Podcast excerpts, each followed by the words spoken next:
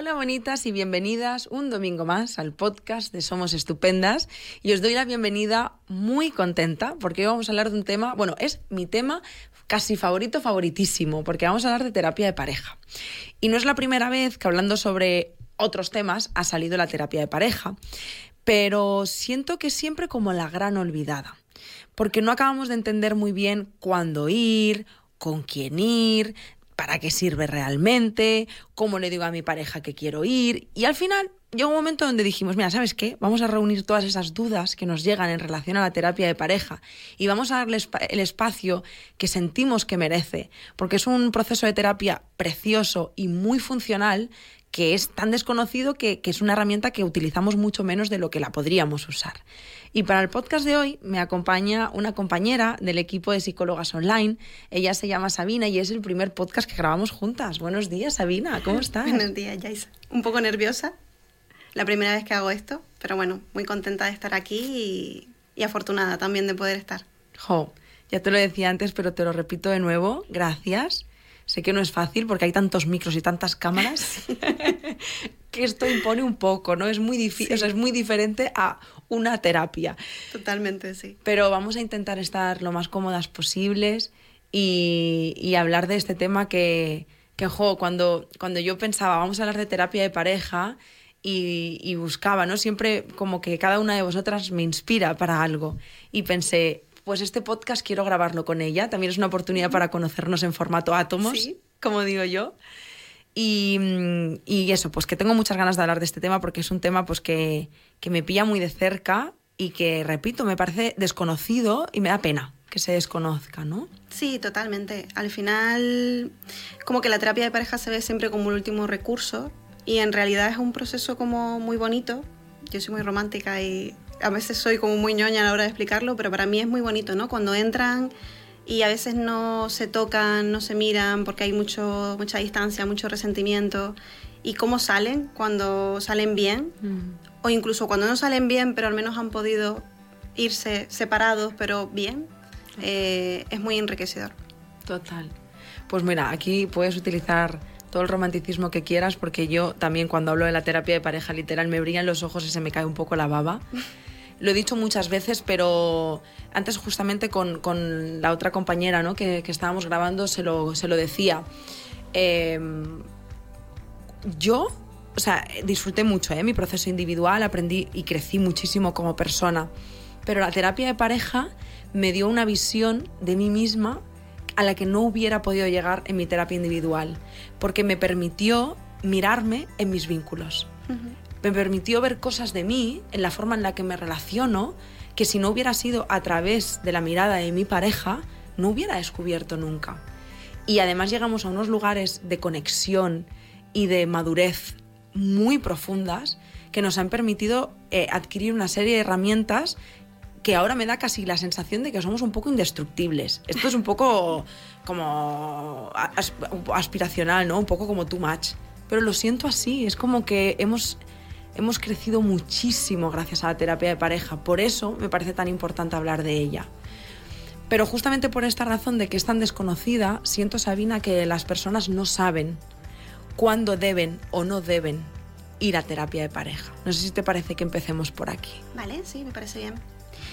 Yo creo que em, normalmente la gente viene cuando está todo mal y cuando hay mucha distancia y está todo ya muy dañado y yo creo que en realidad cuando uno debería empezar a venir a terapia de pareja es cuando ya empezamos o bien a notar que algo que está cambiando dentro de la relación, bien sea a nivel pareja o a nivel sexual, ¿no? Que a veces asumimos cosas como que son normales, ¿no? Es normal que yo de repente, bueno, pues ya llevo cinco años con mi pareja y no quiera tener sexo. Pues a lo mejor no es normal, ¿no? Eh, y no porque sea algo que esté mal, sino porque hay algo que está pasando entre nosotros para que esto esté así. Entonces yo creo que yo le diría a la gente que acuda a terapia de pareja cuando ya empiece a sentir que hay algo que le está alejando de esa persona y que no lo asocie solo a que es una mala racha. Que si pasan unos meses y la racha continúa, que no pase más tiempo. Porque hay gente que lo asocia a eso, ¿no? Estamos pasando una mala racha y ya se nos pasará y no lo hablamos, no lo ponemos sobre la mesa y cada vez te veo diferente, ¿no? Eh, y el problema es que llega a un punto que se dibuja la pareja. Entonces yo mm, lo recomendaría, además eh, lo comentaba ahora antes de entrar, que cada vez viene más gente joven, porque ya se empiezan a dar cuenta de que hay algo que no funciona y vienen antes y es muy diferente el proceso, porque ya vienen como diciendo, bueno, venimos por si acaso, ¿no? A evitar que esto se, se vuelva peor y a lo mejor tú ves la temática y dices, bueno, esta gente no está mal, ¿no? O no es un gran motivo de consulta, pero está bien, ¿por qué esperar, ¿no? A, estar mal. Total. Y, que justo decíamos eso, que es una oportunidad también para, para crecer. Sí, totalmente. Y, para una oportunidad para crecer no hace falta que estar mal, para poder crecer o para mm. poder estar mejores. No estamos mal, pero podemos estar mejor. Efectivamente. O porque tengo que conformarme, ¿no? Con que mi relación se quede estancada o en una fase que no me satisface del todo, solo porque parezca, ¿no? Que es normal. Sí. ¿Cuáles son los motivos de consulta que más te encuentras? Pues yo lo dividiría como en tres procesos distintos según las edades, ¿no? Mm. Ahora quizás eh, con la gente joven me encuentro mucho más tema de apego, ¿vale? Porque está muy de moda el tema del apego y la gente lo lee y tal y se siente identificada. Eh, y ahí se incluye la comunicación, ¿vale? Eso, eso pasa en cualquiera de las etapas. La comunicación siempre es el mayor de los problemas por el que alguien acude a consulta.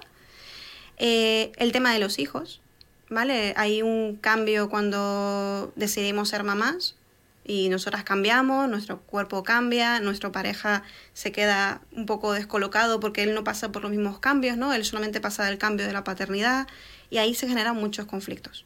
Claro. Y se deteriora mucho la relación y es una pena porque al final lo que nos hace tener un hijo es que creemos que lo que tenemos no es algo suficientemente sólido y bonito como para traer a otro ser al mundo, ¿no? Y la tercera yo diría es cuando ya las parejas llevan mucho tiempo, 20 años. Estas sí que suelen venir ya como o muy desgastadas o también me he encontrado temas de, de sexualidad. Que a lo mejor la relación está todo bien, a pesar de que lleven 20 años juntos, pero el sexo es un, es un tema. Entonces, si tuviéramos que agruparlos, te diría comunicación, paternidad, apego y cambios vitales. Las mujeres cuando pasamos por la menopausia es otro momento de cambio enorme y nuestras parejas también se quedan descolocadas, ¿no? De... Claro. Esto obviamente hablando de parejas heterosexuales. Eh, si hablamos de parejas LGTBI, quizás las temáticas pueden ser parecidas, eh, pero a lo mejor mm, se engloban más en comunicación, en apego, como que el funcionamiento es muy diferente. Al final estar con alguien de tu mismo sexo también hace que las etapas vitales se entiendan mejor. Claro. Entonces, bueno, por diferenciarlo, ¿no? Porque a veces siempre que hablamos de terapia de pareja parece que solo viene gente heterosexual. Total, sí, sí, importantísimo además mencionarlo, incluso eh, otro tipo de, de, otra forma de vincularnos, que no siempre son eh, una pareja, ¿no? Sí, eso es. Yo, por ejemplo, he tenido parejas con relaciones abiertas. Claro o poliamorosas. Claro. Y también es parte de la terapia de pareja. Em, ¿Infidelidad? Sí, pero es verdad que no es de lo que yo más me he encontrado en consulta. Sé que sí que suele ser una de las temáticas de las que más se habla, pero yo quizás en casi cinco años de profesión me he encontrado con dos o tres casos de infidelidad. Pero sí que suele ser también una temática. Común. Hmm. ¿En qué consiste la terapia de pareja? Porque yo creo que yo no sé la gente que se imagina qué pasa ahí, ¿no? Eh, y, muchas veces me pasa también con la, con la primera visita, cuando hablamos de, mira, pues nosotras funcionamos con esta primera sesión, tal, pero, pero voy a tener que contar lo que me pasa y si no sé lo que me pasa y si... Claro, nunca lo hemos vivido, no hemos encontrado ningún contenido, ningún vídeo de qué pasa en una primera sesión, ¿no? En la terapia de pareja siento que pasa exactamente lo mismo genera muchísimas dudas e incertidumbre el hecho de no, de no saber realmente qué pasa dentro de una sesión de terapia. Yo creo que la gente viene pensando que les vas a solucionar la vida. Eso pasa en individual también, pero en pareja es como, tú señora nos vas a arreglar la relación, ¿no? Y pues no. Eh, al final la terapia de pareja, cuando ellos entran en consulta, yo la primera sesión siempre les suelo decir que me gusta que cada uno me explique cómo se siente, de dónde cree que viene el problema y para cuál es el objetivo para ellos, ¿no? Porque al final, aunque vengamos como pareja, somos seres individuales y cada uno ve el problema de una forma diferente. Y para mí eh, lo importante es que cada uno se pueda llevar cosas a nivel individual, pero también a nivel de pareja, que podamos hablar de qué es lo que está fallando y cómo lo reenfocamos. Entonces, al final la terapia de pareja, igual que la individual, va a depender mucho de cómo viene la pareja, de qué traen, pero en realidad es solamente eso, es vengo, tengo esta problemática y el psicólogo al final es el acompañante, en algunos momentos mediador, ¿no? Porque al final ayuda el que haya un tercero que lo vea desde fuera y pueda decir, oye, es que, mira, fíjate aquí, ¿no? ¿Cómo te sentirías tú si esto fuera al revés? Eh, el ayudarte a ponerte un poco en espejo, ¿no? El poder mirar a la pareja a los ojos, ¿no? Y decir, vale, no soy solo yo, no eres solo tú, sino que somos un pack ahora mismo, ¿no? Total. Entonces, al final es mm, venir a que alguien te dé herramientas para poder estar mejor en pareja o bien que esto se habla poco, ¿no? La terapia de pareja no solamente es para arreglar, a veces es para terminar. Eh, no es lo más bonito, ¿no? Pero según como lo quieras ver también. Quiero decir, al final el poder irte dejando todo sobre la mesa y terminar de una manera sana eh, también es parte de la terapia de pareja, ¿no? Que, y que al final yo creo que esto sí que es importante, que cada uno tiene que asumir su parte. No puedes esperar que haya un tercero que solucione tu relación de pareja.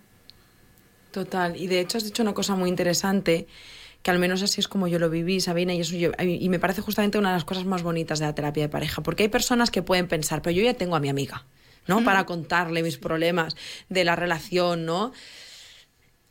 Vale, tu amiga es funcional para que tú puedas como desahogarte, ¿no? Y contarle todos tus, tus dramas dentro de la relación. Pero tu amiga es tu amiga. Efectivamente. Tu amiga no te va a venir a decir, oye, vamos a abrir los ojos, vamos a cambiar la, la visión, ¿no? Quizá existen otras opciones o quizá vamos a verlo desde otra perspectiva. No, tu amiga es tu amiga y todo lo que le digas, tu amiga va a estar ahí a tope contigo mm. y con la forma en la que tú lo estás viendo.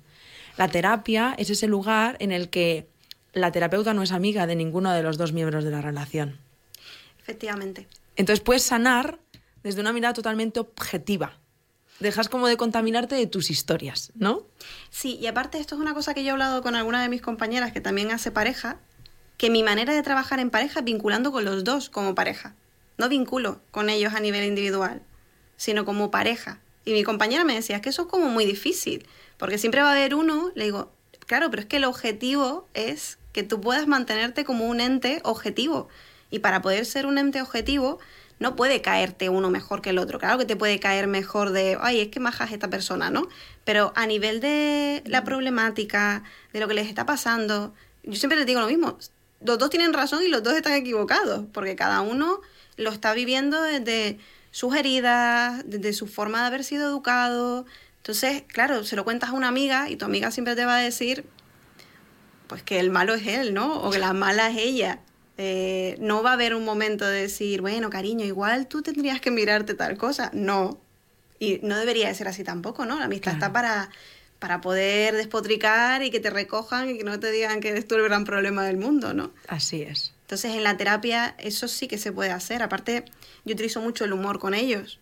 Y a cada uno le suelto su cosa, ¿no? Porque cada uno tenemos lo nuestro y es muy fácil decirle al otro, es que tú, ¿no? Vale, pero ¿y cariño, ¿y tú? ¿Y tú?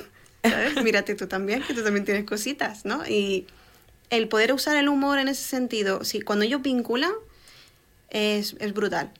Porque sobre todo los chicos suelen venir más reticentes. Total. Les cuesta más. Eh, y al darse cuenta de que no viene nadie a decirles tú has hecho esto, ¿no? O tú eres el malo de la película, cambia, cambia todo. Hay una liberación, ¿verdad? Totalmente. De hecho, en este punto, antes de seguir, Sabina, me, apetece que hablemos de una cosa porque es como la gran pregunta de la terapia de pareja. ¿Qué pasa si yo estoy súper decidida a ir a terapia y mi pareja no quiere? Pues al final esto lo que suele pasar es que vienen en individual. Entonces, eh, porque al final mm, es parte también de mucho del trabajo individual que hacemos, ¿no? Yo, por ejemplo, que soy terapeuta de pareja, muchos de los casos que me entran también son de alguien individual que viene preguntando por tema de pareja. Al final lo que suele pasar cuando tú le insistes tanto a tu pareja que venga y no quiere venir, pasa que puede ser que venga sola y que consulte para ver cómo traer a la pareja, o bien que se acabe quedando ella y haga ella su propio proceso. Y en esos procesos siempre acaba habiendo un punto de, de inflexión, de, de plantear a la pareja, o vienes, o ya yo no tengo nada más que hacer, ¿no? Entonces, yo sí que animo a la gente que si hay como mucha resistencia, ¿no? Por parte de la pareja, que al menos sí vayan ellos a mirarse, qué es lo que necesitan, porque a lo mejor es verdad que en terapia pues te dan alguna pauta, ¿no? De cómo comunicarnos, eh, porque es verdad que eso también es importante en la terapia individual, ¿no? El no poner siempre el foco en que la pareja es el malo, ¿no? Sino en intentar dar alguna herramienta para, oye, pues tu pareja da la sensación de que puede ser así, Igual si le dices esto de esta forma, si se lo devuelves de esta. Y yo he tenido, esto me pasa sobre todo con chicas, ¿no? Yo he tenido chicas que luego han conseguido que la pareja venga.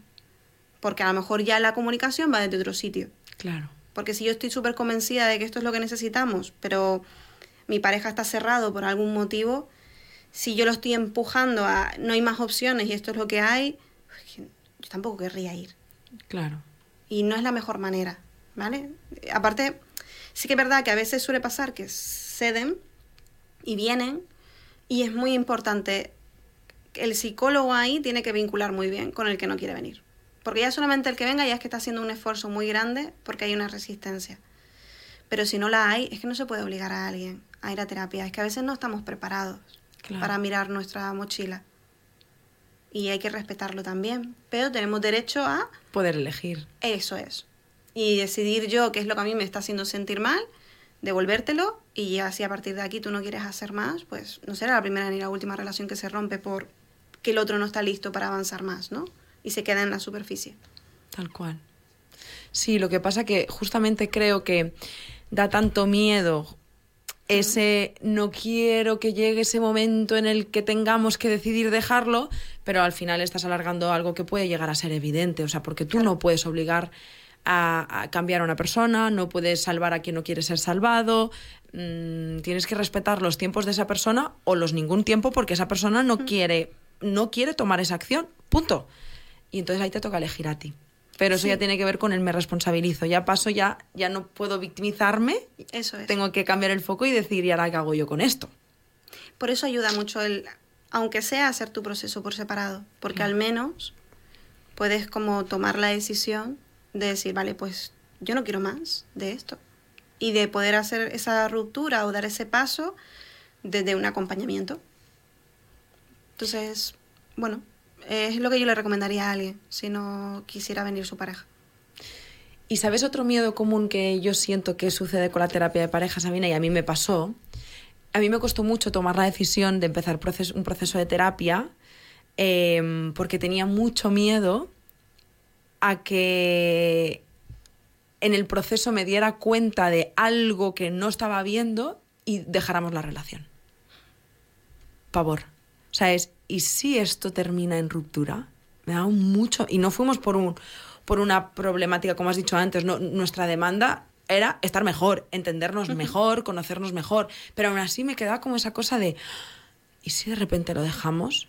Pero me di cuenta de una cosa ya no solo en el proceso de terapia de pareja, sino también en el individual. Si tiene que pasar, pasará, pero para cuando pase tendrás unas herramientas y una, y una mirada distinta a la que estás teniendo ahora. Sí, y sobre todo porque, bueno, lo que te decía antes, ¿no? Yo soy como muy, soy muy romántica y muy utópica, ¿no? Y yo creo que cuando ya llevas mucho tiempo con alguien y has compartido con alguien, has construido algo, qué menos que ese algo se termine de una manera no bonita, porque nunca va a ser bonita, pero sí desde el respeto y desde el cariño. Al final yo he visto muchas cosas en consulta y lo que peor llevo es el desprecio, ¿sabes? El ver como dos personas que se supone que, que tienen hijos o que han compartido una vida, que se desprecien tanto. Entonces, si se tiene que terminar, pues por lo menos que termine desde el te he querido muchísimo, pero hemos evolucionado diferente y necesitamos cosas diferentes y de dejar ir. Es que es tan obsesiva esa parte de no querer soltar ¿no? a la pareja como si fuera algo nuestro y, la pareja no nos pertenece, ¿no? Al final la pareja tiene que ser un sitio donde sumar, alguien con quien compartes y, y que te sume. Y cuando ya no suma, ¿para qué vamos a ponerlo menos, ¿no? Mejor dejarlo ahora que estamos en tablas, ¿no? Que ya no nos estamos dando y, y que sea feliz, ¿no? Total. Sabina, vamos a hablar de las fases en una relación de pareja. Vale, pues sin ser muy técnica, ¿no? La fase la que todo el mundo conoce, es la primera fase que es la del enamoramiento, ¿no? Eh, hay muchas parejas que vienen después de terminarse esta fase. Porque la fase de enamoramiento al final es una fase muy hormonal, donde queremos estar con esa persona, donde compartimos todo el rato, donde esa persona es estupenda y fantástica. Eh, y ahí suele, suele venir mucha gente o suele haber muchas rupturas. Porque cuando la parte hormonal empieza a bajar, ya no es como pensaba. Efectivamente. y no es que no sea como, como pensaba, es que no estabas viéndolo. Que a veces, muchas veces cuando me vienen, esto pasa sobre todo con chicas, ¿no? Es como, es que él no era así, es como, no, cariño, era así. Lo que tú no lo has querido ver, pero él era así, ¿no? Entonces, una vez que pasamos esa fase, si superamos como esa primera crisis, que suele ser a los dos años y medio, tres años, porque empezamos a ver ese tipo de cosas, eh, ahí ya empiezas como a estabilizarse un poco más la relación, el amor se convierte como sigue habiendo como algo de pasión, pero ya no es tan intenso como a lo mejor era al principio, sino que entramos como en una fase como de balsita de aceite, ¿no? Donde hay calma, donde hay tranquilidad, donde empiezan a haber más proyectos, ¿no? Donde nos sumamos para hacer más cosas. Pueden venir otro tipo de problemáticas también, pero es verdad que es una fase como de más sosiego. El sexo cambia también, la frecuencia no es la misma. Claro. Que hay personas que también vienen con este problema, que ya no tenemos tanto sexo como antes, lógico. Hay que vivir. Efectivamente. y ahora te ves todos los días, no es igual, ¿no? Y yo creo que el que aprovecha y llega hasta esta fase, para mí esta fase es brutal. Porque llega a ese punto donde ya no hay esa intensidad de nervios, ya no hay miedos, inseguridades, puede haberlas, pero no están tan intensificadas, sino hay como confianza, complicidad, eh, crecimiento mutuo, aprendizaje. Eh, y es verdad que cuando ya empezamos a llevar mucho tiempo juntos, hay gente que se mantiene en esta fase y se queda ahí. Y hay gente que pasa a tener pues, lo que se llama como un amor de compañero, que es que llevamos mucho tiempo juntos, nos seguimos queriendo, pero el amor ya no es el amor igual que al principio como de pareja, sino que se convierte pues como en un compañero es muy posible que el sexo en esa fase ya no esté, eh, pero hay como otras, muchas otras cosas que suman. Estas parejas que vemos que llevan mil años juntas, eh, hay parejas que conservan como esas pequeñas pinceladas de esta fase de en medio, ¿no? Pero se convierte más como eso, ¿no? En una estabilización, pero ya de, de compartir vida. A eso me ha llevado a una cosa. ¿Te has encontrado en, en, en sesión como demanda, quizá también en esta última, no, esta última fase como diciendo que es el fin, ¿eh? pero como en esta tercera fase, eh, parejas que dicen, bueno, como ya hemos aceptado esta parte de nosotros, ¿no? Este vínculo, esta forma de vincularnos, eh, vamos a, probar otras cosas, pues por ejemplo, parejas que se empiezan a hacer intercambios de pareja, que empiezan como a explorar otras juntos o juntas, ¿no? Pero incluyendo otras experiencias externas. ¿Cómo gestionas esto? A veces dices, pues mira, igual es buen momento para ir, se me ocurre, ¿no? También que es como buen momento para ir a terapia para decir, bueno, ¿cómo le damos espacio a esta nueva fase de nosotros? Es verdad que yo no lo he tenido como en primera persona y también creo que es porque a veces la gente se tira a la piscina. Ya. Eh, porque también he tenido gente que abre la pareja muy pronto, ¿no? Y no hay como ese esa comunicación de, vale, ¿cómo vamos a hacer esto, no? Y yo creo que también, dando un voto que la gente sola también puede vivir su vida sin tener que ir a terapia, a veces las parejas se comunican tan bien y se entienden tan bien que a lo mejor no lo necesitan. Porque han llegado como a ese punto de, pues eso, me das todo lo que necesito en un aspecto, pero a lo mejor en otro no. Y ya no lo vivimos con la intensidad del principio, ¿no? Lo que te he dicho antes, a veces la pareja se ve como una pertenencia y cuando ya llevas tanto tiempo con alguien, ya no dudas de que esté ahí. Entonces, yo creo que la gente que empieza a hacer estas cosas y no le genera problemas es porque llevan el suficiente tiempo, se conocen lo suficiente como para poder haberse comunicado y hacer ese, ese cambio, ¿no? Que si tienen hijos, los hijos cuando tienen, pasan estas cosas flipan, ¿no? Porque, Ya. no sé por qué mis padres están haciendo esto, ¿no? Pero yo creo que es muy sano. Total. Sí, y al final es ver a tus referentes, ¿no? A tus figuras de apego primario también, ver cómo trascienden, cómo maduran, cómo buscan otras opciones. Creo que también da muchísima información. Sí. O sea, de hecho, me parece una cosa muy interesante, es algo que yo he hablado muchas veces con, con Jordi, ¿no? Con mi pareja, eh, el apego o lo que estás viviendo en casa y luego la forma en la que tú te vas a relacionar no solo con lo que tú estás viviendo de forma directa con cada uno de ellos, me refiero, sino también cómo se vinculan. O sea, Totalmente. yo me di cuenta de la cantidad de patrones que venía que no eran míos, era lo que yo había visto en la forma en la que mis padres se relacionaban y cómo se relacionaban los padres de mi, de mi pareja. Y no nos pertenecía, era el modelo que habíamos aprendido, pero no era funcional para nosotros. Sí, y aparte de esto, lo que te decía antes, ¿no? Ahora con todo el tema del apego es más fácil que la gente venga, ¿no? Pero es, es terrible, ¿no? Porque al final es como que muchas veces lo que nos provoca conflictos es creer que lo que viene de mi casa es lo mejor Ya. y que no pasa nada. Y, y yo creo que antes lo que decías, ¿no? Lo de ese crecimiento mutuo, ¿no? Del verte en el vínculo y demás, ayuda un montón porque dices, es que a lo mejor yo no quiero tratar a mi pareja así, como a lo mejor mi padre le hablaba a mi madre o viceversa, ¿no? Entonces, sí, yo creo que, que bueno, a veces lo- los padres lo hacen como pueden, ¿no? Tampoco pueden relacionarse también entre ellos como pareja perfectamente para que nosotros tengamos el mejor modelo, pero el poder poner eso en cuestión y reflexionar y hacer como esa autocrítica, ¿no? Y decir, vale, ¿yo con qué me quiero quedar? Pues porque, por- porque, por ejemplo, esto que hemos dicho, ¿no? Estas parejas que abren la pareja, a lo mejor a sus hijos les parece una puta locura. Ya. Y dicen, uy, yo no quiero hacer esto, ¿no? Bueno, pero tienes, sabes que está esa opción. Total. Y es para todo, para lo bueno y para lo malo. Así es. Josabina, y si habláramos de una relación, un modelo de relación equilibrado, ¿cómo lo definiríamos? Yo diría que para que una relación sea equilibrada, eh, tiene que haber comunicación, confianza. Yo cuando vienen parejas o personas individuales que dudan tanto de su pareja, creo que ya ahí hay algo que no está funcionando. ¿Vale? La confianza, la complicidad. Y sobre todo para mí, la aceptación. Hay una de las cosas que más aparece en terapia de pareja que es las expectativas que ponemos en el otro.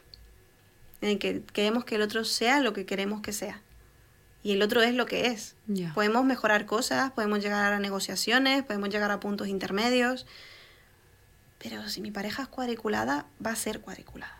Puede flexibilizarse en ciertas cosas, pero su manera de ver el mundo es esa.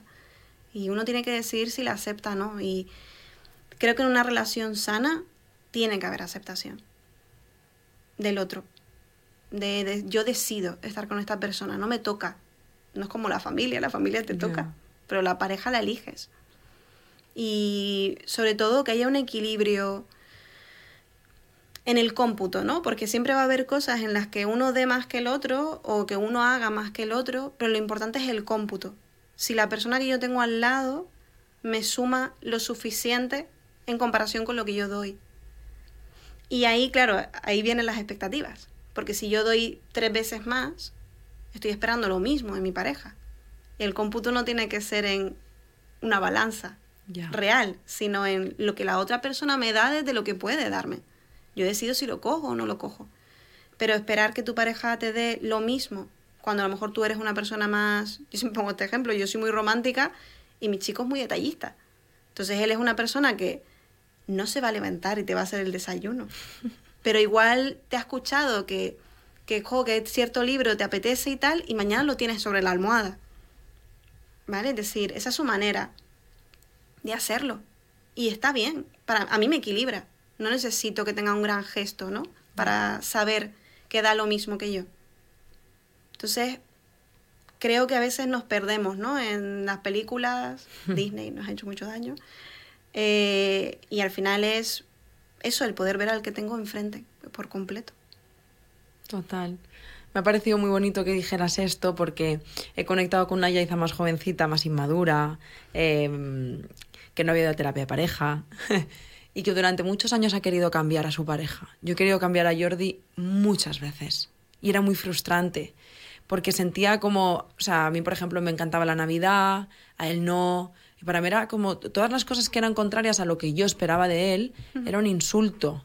La forma en que yo vivía el cumpleaños como, si, como si fuera una niña pequeña y él es como, me la suda mi cumpleaños y en parte me la suda un poco el tuyo también. Y yo quería cambiarlo todo el rato, todo el rato, era, era una guerra, una guerra de mí contra mí, porque es que al final no iba a conseguir nada, ¿no?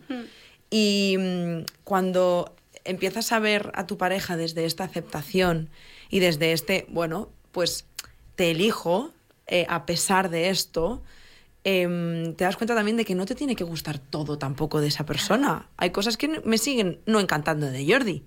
No me encanta que no le guste la Navidad, pero también he aprendido a, verla, a, cuestionarme si la forma en la que yo veía también la Navidad era mía o era aprendida de otras personas.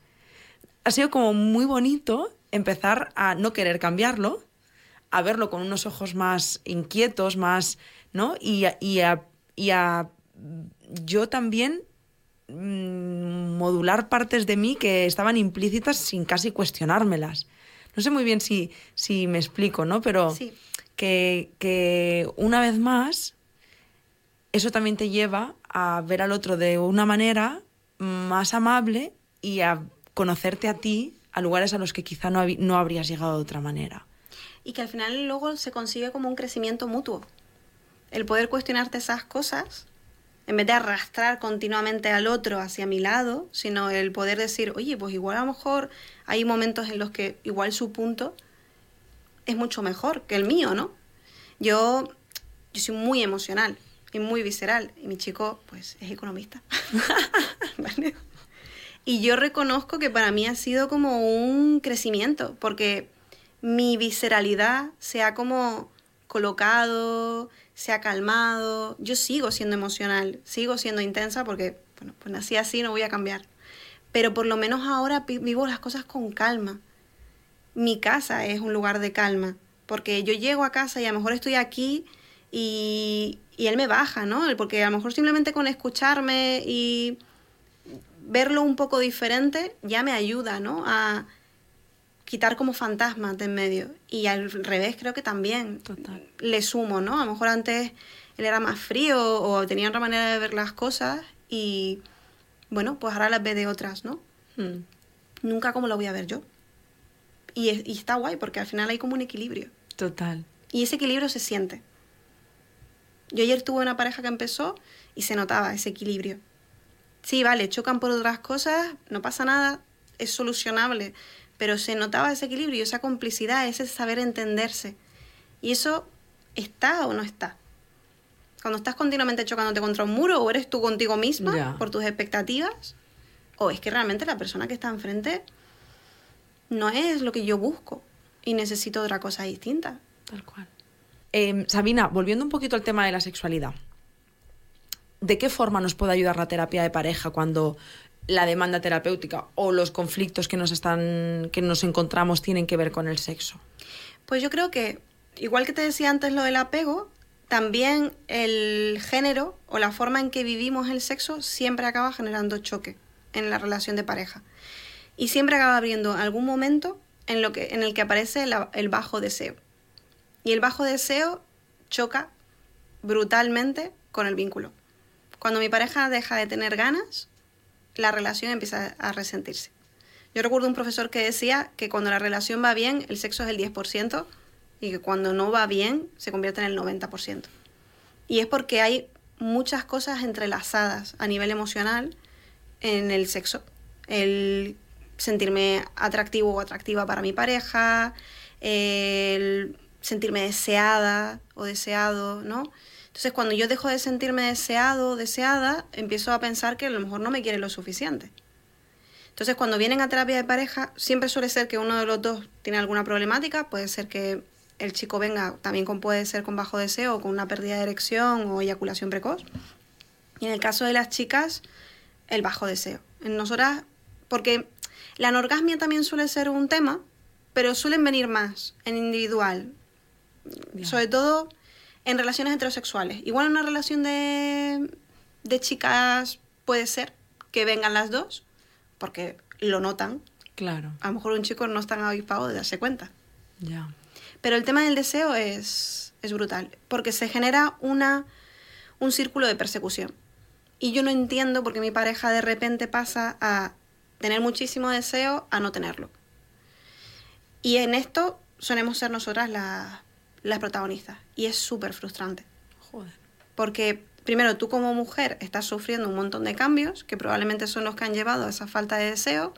Puede haber cosas en la pareja que esté provocando esa falta de deseo y él se siente perdido, ¿no? Es como que lo que a él le hace sentirse querido, atendido, de repente ya no está. Y empieza a perseguir, ¿no? Y sigo intentándolo, cada vez que lo intento me siento rechazado o rechazada. Entonces se generan más problemas, me rechazas todo el rato. Entonces la terapia de pareja en este sentido ayuda primero a que se vean como un espejo. Hay mucha psicoeducación, ¿vale? Les explico muchas cosas que no se nos explica de que es normal, que si yo acabo de ser mamá y estoy dando el pecho, puede ser que no esté conectada con mi sexualidad. Y con lo cual, no es que no te quiera, no es que no quiera estar contigo, pero a lo mejor necesito más afectividad y menos sexualidad. Claro. Y también a ellas a que puedan entender que, que no es porque estén salidos y es que solo piensan en sexo, sino que, que entiendan que los hombres vinculan con el sexo. Entonces cuando se los arrebatas, se tambalean muchas cosas. Entonces, la terapia se focaliza mucho más aquí.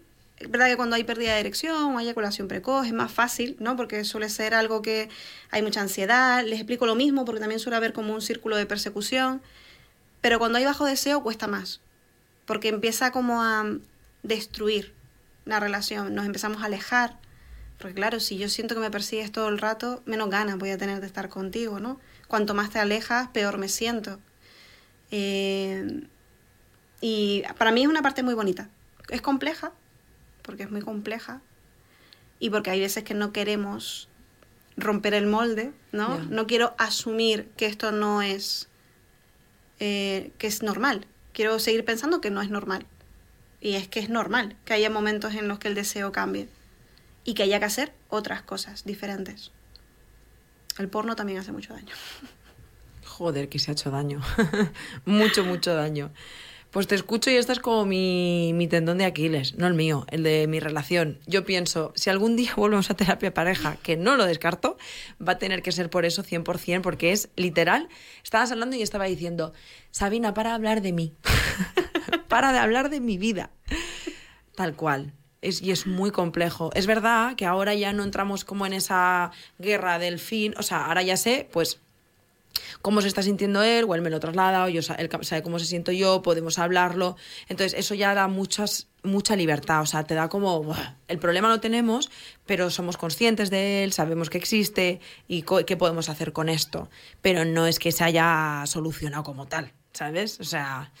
Y eh, no, sigue estando. Entonces, es un problema. Sí, porque aparte luego toca una parte individual. Total. Y yo tengo chicas, se lo, lo estaba hablando antes de entrar, eh, que a lo mejor la verbalización es, es que yo no lo necesito. Ya. Es que yo podría pasar sin eso, ¿no? Y es como clavarle un puñal en el pecho a la otra persona. Porque la otra persona está sintiendo que, vale, entonces no echas de menos mis caricias, mis besos, ¿no? Es porque el sexo, el sexo se acaba viendo como que es algo puramente mecánico. Y el sexo es todo, es la intimidad, es el poder reírte. Yo recuerdo una... Hay una chica que yo sigo que tiene como un tablón que ella usa en, la, en las charlas que da de sexualidad a chicos. Y en el tablón ella va pon- poniendo cosas que le van diciendo, ¿no? Y siempre se habla de lo mismo, ¿no? Orgasmo, vagina. Y ella ponía otras cosas, risas, golpes, sudor. Hay un montón de cosas más, ¿no? Total. Y cuando alguien deja de tener deseo y olvida también todo eso, es como que olvida que ya no intima con la otra persona. Y para mí son sesiones duras, pero también bonitas, ¿no? Porque ellas, sobre todo, no solo se empoderan, sino que ya no busco solo la sexualidad porque mi pareja está cabreada, sino por mí misma también. Total, le dejas de verla como un trámite por el que tiene, o sea, eh, y parte también nos conecta con esta parte de, pero es que no tengo que fichar. Eso es, Ya, no se trata de eso, sino de darle un nuevo significado. eso es. Josabina, cuántas cosas. Muchísimas gracias por todo lo que has compartido. A ti por invitarme. Y mm, a vosotras, espero que este podcast os haya aportado un poquito de luz o quizás, quizás otra perspectiva, otra mirada, que os haya ampliado eh, la mirada en cuanto a qué podemos hacer con nuestro vínculo, ¿no? Porque en un mundo en el que se habla mucho del individualismo, del yo, al final, lo he dicho, yo lo digo muchas veces, nadie nos ha enseñado a relacionarnos. Y es importante que tengamos en cuenta que existen estos caminos y que existen estos recursos y estas herramientas. De hecho, aprovecho para deciros que si os podemos ayudar en algo, pues aquí estamos. Y nada más, que os mando un abrazo muy muy fuerte. Gracias por las estrellitas en Spotify y por vuestros comentarios. Y nos vemos y nos escuchamos la semana que viene. Chao.